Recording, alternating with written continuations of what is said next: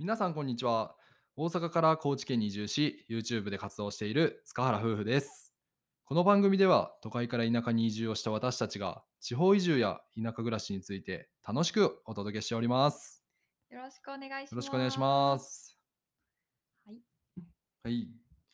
えー今日はですね、えーテーマの通り、自己肯定感が低かった妻のマインドが上り竜のように ぐいぐいぐいぐいぐいと向上している話を、えーテーマとして、えー話していきたいと思います。はい、お願いします。ます自分のことを話すんやけど、テーマの上り竜がちょっとつぼってしまって。なんでこれ出てきたん？そうたくんやな、考えたん。まあまあまあまあ。まあええやん。ええやんええやん。まあ、その例えとしてね、うん。ぐんぐん上がってますよっていう話をうん。お伝えできたらなと思います。はい。まあ、そんな私ですが、今はね、うん徐々にね、あのー自己肯定感というものが育ち育ち高まりつつうん。あるので以前はむっちゃ低かったんですっていう話からまずしようかな。そうやね。ん多分、聞いてる皆さんの中で YouTube を見てる方は、うん、小夏ちゃんってめちゃくちゃ元気やねって思ってるかもしれないですけども、うんちょっとだけ闇気があって。そう闇気あった、うん。まあ、基本性格は明るいんですけど、うん割とその裏でいろんなこと考えまくってるようなタイプやっうてん、、そうやね。まあ、それはね原因が自己肯定感の低さっていうのも一つあったんじゃないかなと思います。で会社員時代私は28歳の時まで、えー、と大阪で会社員として働いてました。事務職だったのでずっとデスクワークだったんですけどその時の私ったら本当にうん。自己肯定感がめっちゃ低くて、うんうん。でそそれがどういうとこに現れてたかというと、うん。まず本当になんか他人との比較っていうのが多かったかな。あー他人と比較して、うん。自分はどうだこうだってあかんなとか。そうそうそう。あの人には言わないよもちろん、うん。でもこう基本姿勢が誰かと比較してる自分みたいなのがあったり、うん。まあ私ってそんなもう事務員としてなんかそんな特に成績を収めたわけでもないし、うんずば抜けてね事務処理が早いわけでもないしみたいな感じで、うんうん。取り柄がないみたいな感じで落ち込むこととかも多かったですうね。ん。うん、だから事務の経験自体は長いけどその、うん、なんていうかなスキルとしてそんなないわみたいな風に思っててなんでやろう ね まあ多分世間一般ではまあ普通のことはこなせるぐらいにはなってたと思うんですけど、うんなぜか自信がなかった。まあ周りと比べて自分はそんな光るスキルもないしみたいな感じで、うんうんうんなんか勝手に思ってたんかな。そうやね。うんで、まあ、そんな自分を今思い返してみてうんなんでそんな風になってそんな暗い感じで生きてたんやろうって思って。うん。そうあの表面はすごくあの明るいというか、うん。まあ、他人人様にうん。こう暗っとは思われ思われへんかってんけど、うん。そう。でもなんかそうやって自分の内側の部分で考えることがむちゃくちゃ多くてあーまあ言ってしまえば、うん八方美人な感じであったんかな。あーそれは一つあるね。うんまず八方美人ででその結局のところその他人と比較するとかいうのって、まあ、その他人と比べて自分ができてるかどうかとか、うんそういうふうにできてるって言われたいとかこう頑張ってるねとか感謝されたいとかそんな風にこう他人の評価ありきで生きてきた自分みたいなのがいました。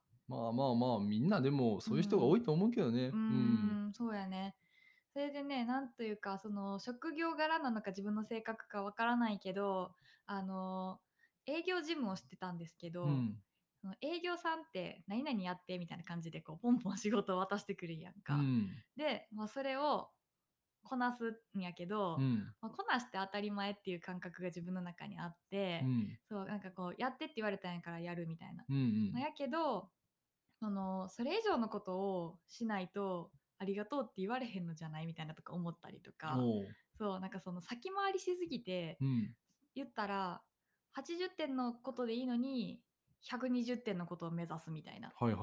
感じのあの考えがあったんやんか、うん。だからあれもこれもしてみたいな。結局、うん。そこまでせんでいいのに自分が疲れちゃうみたいな感じだったり。えー、でもそこまでしてくれたら嬉しいけどね。まあそうやね。でもそれでさなんかうん。その子はいつもこういうことまでやってくれるみたいな感じのさ、うん。あの捉え方になっちゃうやんか。あでーも自分は毎回めっちゃ必死なんよ。まあ、これもこれもあれもしてみたいな感じで。うん。そう。だからまあ自分自身を疲れさせてたことにもなったかなと思って。うん。でそれの裏側にやっぱりそのしてくれ言ったことに対してしてくれへんかったって思われるのが嫌で。うん。そう自分の期待値までしてくれんかったみたいなこの子はとか思われたら嫌でそうそのあのできなかったとか自分が思われたくない失敗したくないみたいなあ。うん。失敗に対してすごくあの恐怖心かな嫌だなって思ってたかな。まあでも会社員だったらね、うんやっぱり上司からうんうん。評価されて自分のね給料とかうんボーナスが決まったりするから、やっぱり他人評価に依存するところは間違いないかなとは思うねんけどね。うんうん。うん。そうなんよね。だからさ今言ったようなその他人に評価する、えー他人に評価をその依存してしまうとか、うん。八方美人であるとかあと否定されるのが怖い。うん。失敗するのが嫌だみたいな、っうんていうことを考えてみるとなんか自分自身のためじゃなくてその相手のために自分は行動したりあ過ごーしたりしてるのかなって思ったなるほどね。うんうんうん。あーそういう考えはなかったけどなんか言われてみたら自分も、まあ、会社員としてうんうん。そういう風な働き方やったなとは思うわ。そうなんや、うん。あそこは共感してくれるんだね、まあまあまあまあ、まあちょっと共感するわ。暴れ馬じゃなかった暴れ馬のように暴れてたかもしれんけど。まあそうやねなんかこう日本人特有のさそういう考えとかもまあねそうやね。混じってはいると思うけど、うん結構私はそれを自問自答する日々が多くてで結局のところその他人のために生きてるせいで相手がいないとその評価される対象もいないし、うん。その相手ありきの生活になっちゃった人生になっちゃったというか顔色をこう伺いながらみたいな感じとかうん、うんうんうん。相手がこう思ってくれるように自分が動こうとかそういう感じのね発想がマジでずっと続いとったんよ。うわーでもなんかそれは疲れるよね。そう、ん。なんでそんなとか思うんやけど今やったらな、そうだから結局のところはその自分の成長っていう部分に重要視できてなかったのかなって思っていうんて、はいはいはい。そうだからその相手にはすごいありがとうとか頑張ってるねとか評価はしてもらえてはいたんやん。うんだけど結局ね 疲れちゃってうん自分のために動ききれてないっていうことがありました。はい。そんな会社員時代。まあそうやね。帰ってきた時もなんかしんどくて泣いてたりしてた時も 実はあったよね。だ。からねそうその、うん。ホッとできる場所に来たら、うん。今日こうやったとかそうたくんにねあのうん。愚痴を言ったりだとか、うん。そういうので発散されてたけどやっぱり会社っていう組織の中で働こうとした時になんかこう取り繕ってる自分みたいなのがいて、うん。すごいその本音の部分とのギャップに苦しんでましたね。うんそういう人って多いんかな。私結構なんー。か割とガチの、うん。ガチのガチガチかな。ガチのガチガチって。ガッチガチだった。考えすぎてたかなみいや。でも考えすぎてたわとは思うよその時、うんうんうん。ほんまに。なんでこんなことで悩んでるんやろって俺は正直思ってたけど、うんうんうん、まあね話聞いたらねまあなんかしんどい会社なんかなとかも思ったしねえ自分自身であの余計苦しめてたっていうのはもちろんあって、まあそうやね、うん。うん。でそういう感じで、まあ、あの転職経験もあったけど、まあ、そのベースとなる自分の考えってうん。ずっと根付いてるから、ね、なかなかもう固執してしまってる部分があってうん。で実際にこっちに来て移住しましたけれどもお。移住してすぐの時かな、うん。昨年の8月頃は以前のマインドっていうのはまだまだ残ってた。というか、うん。もうそのままやったっていうのそうやね。はあるかな。こべりついてたね。そうこべりついてもう本当に。本当にゴシゴシ洗っても取れへんし。本当よ。あの、うん。お風呂のカビのように。そうそうそうそう。あのもののけ姫じゃないわ。何よものもののけのけ姫姫じゃないわ。あの 千と千尋に出てくる。あの腐れ神様みたいな感じでね。臭いね。ゴミのでっかいやつやろ、あれみたいに洗っても洗っても取れなかったんですよね、でなんかなんでそんなねあの残ってたかとか思うとなんだろう。否定される意見？意見ん。意見を否定されるのがうんうん、うん、嫌だったとか、そうかも。うーうんうんん。怖かったんかな。うんうんうんうんうんそうかもしれない。なんかその結局自分のね意見を発さずに、まあ、相手の気持ちを汲み取りながら動いてきた結果、うん。自分の意見を発するっていう場面がかなり少なくなってしまってて、だうん。からそういう時に否定されるのが怖いっていう気持ちが育ちすぎてねなんかそこが一番大きく残ってたんじゃないかなと思います。でもそのねあの YouTube とかをやっていいってたやんやっていってたやんか、う 今もやってるよ。急にやめんといてよ。今も頑張ってんのになんで急に やあの時やってたなみたいな話なんで。まあ YouTube やってた時代あったやんか、うん。もうええけどはい。その時ってこう企画もさいろいろ考えなきゃいけないやんか、うん。でもその新しいことに対してこう自分が意見をしてなんか否定されたくないからみたいな、うん。そうなんかこんなことしたってとかなんかこんなんやったって正直どこまで伸びるかわからんしみたいな感じの考えが最初はあって、うん割と私はなんかこう無難な企画みたいなの選びがちだったそうやよね。石橋を叩いて渡るタイプやからね。ガンガンに叩いて渡ってたか らなかなかね。でもやっぱりその今までの事務職じゃなくてクリエイティブな仕事をしていくためにはそうやってねあの分からないことをまずやってみようとか、うん。そういう無駄があってこそ発想がこう生まれるんだみたいなところってあるやんか。あるある。そう。で思った時にあこのままじゃあかんわって思ったんよね。うーん。うんうん。それってなんなんかきっかけでそんな思い出したの？そもそもちょっとね前後するんですけど、うん。その自分が変わったきっかけは今話した YouTube にあって、うん。そう YouTube を始めた時に今ねあの皆さんにもこうやって音声配信とかしてるようにその YouTube でも地方移住だったり田舎暮らしの日常っていうのを発信していこうっていうのが夫婦2人のテーマとして大きくあって、うん。まあ、それは表向きの、ねうんうん。テーマとしてずっとやってるんですけども、実際に自分自身が YouTube を始めようってこう決心した時に、うん。自分の中でもテーマっていうのがあって、そうその当時28で9になった年かな。9になった時に、まあ、来年30歳やんか、うん。なんかそのこの1年でほんまに自分で本気で頑張ってみて変えたいみたいな。自分自身を変えてみたい。30歳までに30歳の自分にうんうんうん。なんかそれが別に何歳でもいいんやけど、うん。この1年で本気で頑張って挑戦してみたらなんかどんな自分になるんやろみたいな。うん。だから頑張ってみようってすごいなんか一大決心をした1年だったんですよね。でそのあの頑張ってみようっていうのに YouTube うんがあった、うんだから裏のテーマとしてこの1年で今までにない自分への挑戦をしてみたい。おおかっこいいね。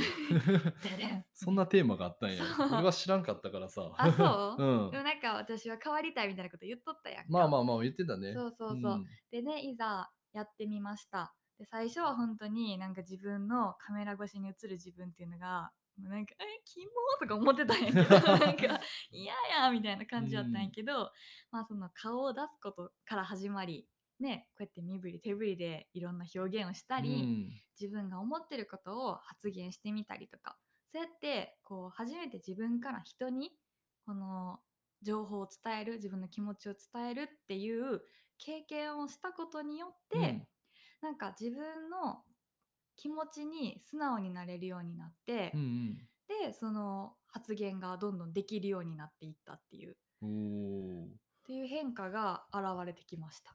YouTube すごいね。そんなまあ確かに動画を撮られてる時にね、うんうん。他人なんか気にすることなく自分の意見を言わないともう進んでいかないしね。そうやね、なんかねそうやってなんか自分の思ってることをまず伝えていくっていう練習を、動画を通してやっていった中で、うん。今ちょうどね半年に差し掛かりますが、うん。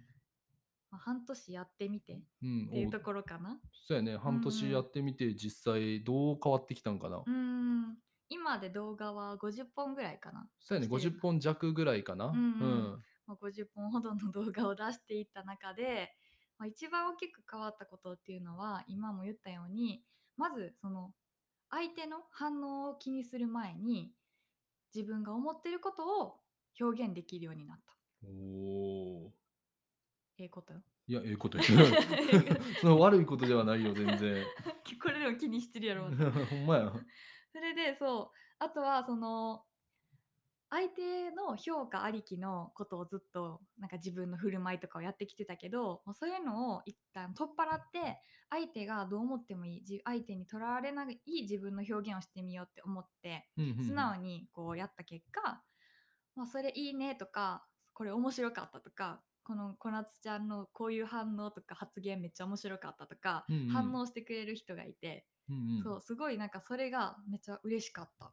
そうやね、うんうん。なんかそうやって今まで会社員時代は抑えてた自分やったのにそうそうそう。それをね爆発って言ったらあれやけど 自分を表現したしても、うんうん。そうやって温かく迎え入れてくれてる人がねたくさんいるから。そうそうそう。中にはねそのやっぱりあの情報発信とか発信をする人でもう絶対つきものだと思うねんけど否定的な意見、まあうん。アンチっぽいコメントとかあるやん。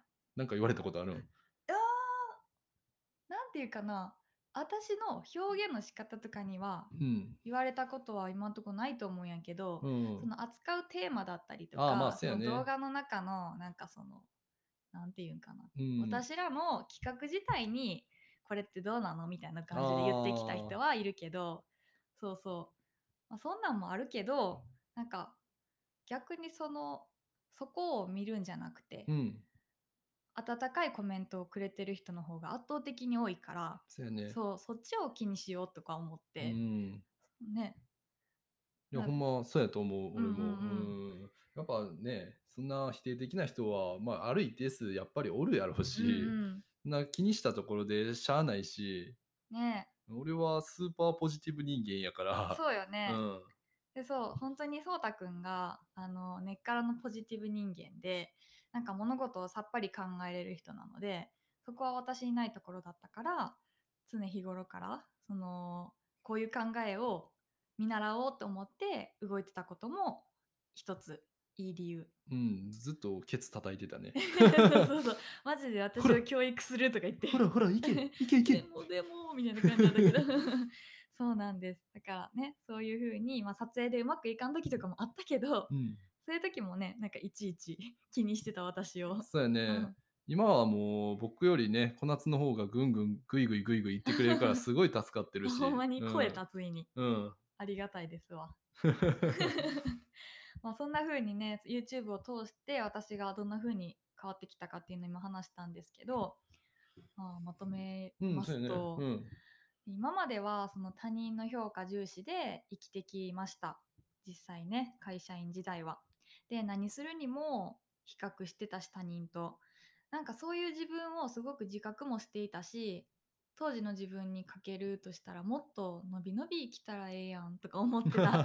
そう。そうそう。ほんでそんな周りの友達とか会社の同期とか、うん。割となんか私の理想系じゃないけどあの意見をバッと言える人とかも多くて、うんうんなんかそういう友達とかかっこいいなと思ってたし私はそういう性格じゃないからとか言って言えんかったとうん言えんかったんやけあどーうん。そういう風になりたいなとかも思ってましたね。そう。ほんで結局のところ自分に足りないなかった部分っていうのは、嫌われる勇気って思った。もうなんか聞いたことある。本の名前出てきたけど。本のご購入は概要欄から。ないですないです。そういう番組じゃないから。結局本の紹介でしたとか言って違いますね。まあでもそうやね。嫌われる勇気っていうのは本当に大切やと思うわ。うんうん。なかったんよね。本当にこれが乏しくて。うん。で本当になんかそれを変えたいなっていう気持ちが芽生えた時に YouTube での情報発信っていうのをね2人で頑張ってみようっていう思い思って始めたのがきっかけですね。おーうん、そしたらそのだんだんと今まで嫌いって思ってた自分の嫌なところとかが変化していきました。でその嫌なところっていうのが変わった結果自分の気持ちに素直になれるようにうなったっんていうのが大きいかな。そう自分の気持ちに素直になったらまあいろいろ発言してみようっていう気持ちにもなるしなんかどんどんいろんなことやってみたいっていう風に芽生えていく。おめっちゃいい変化やね。うんうんうん。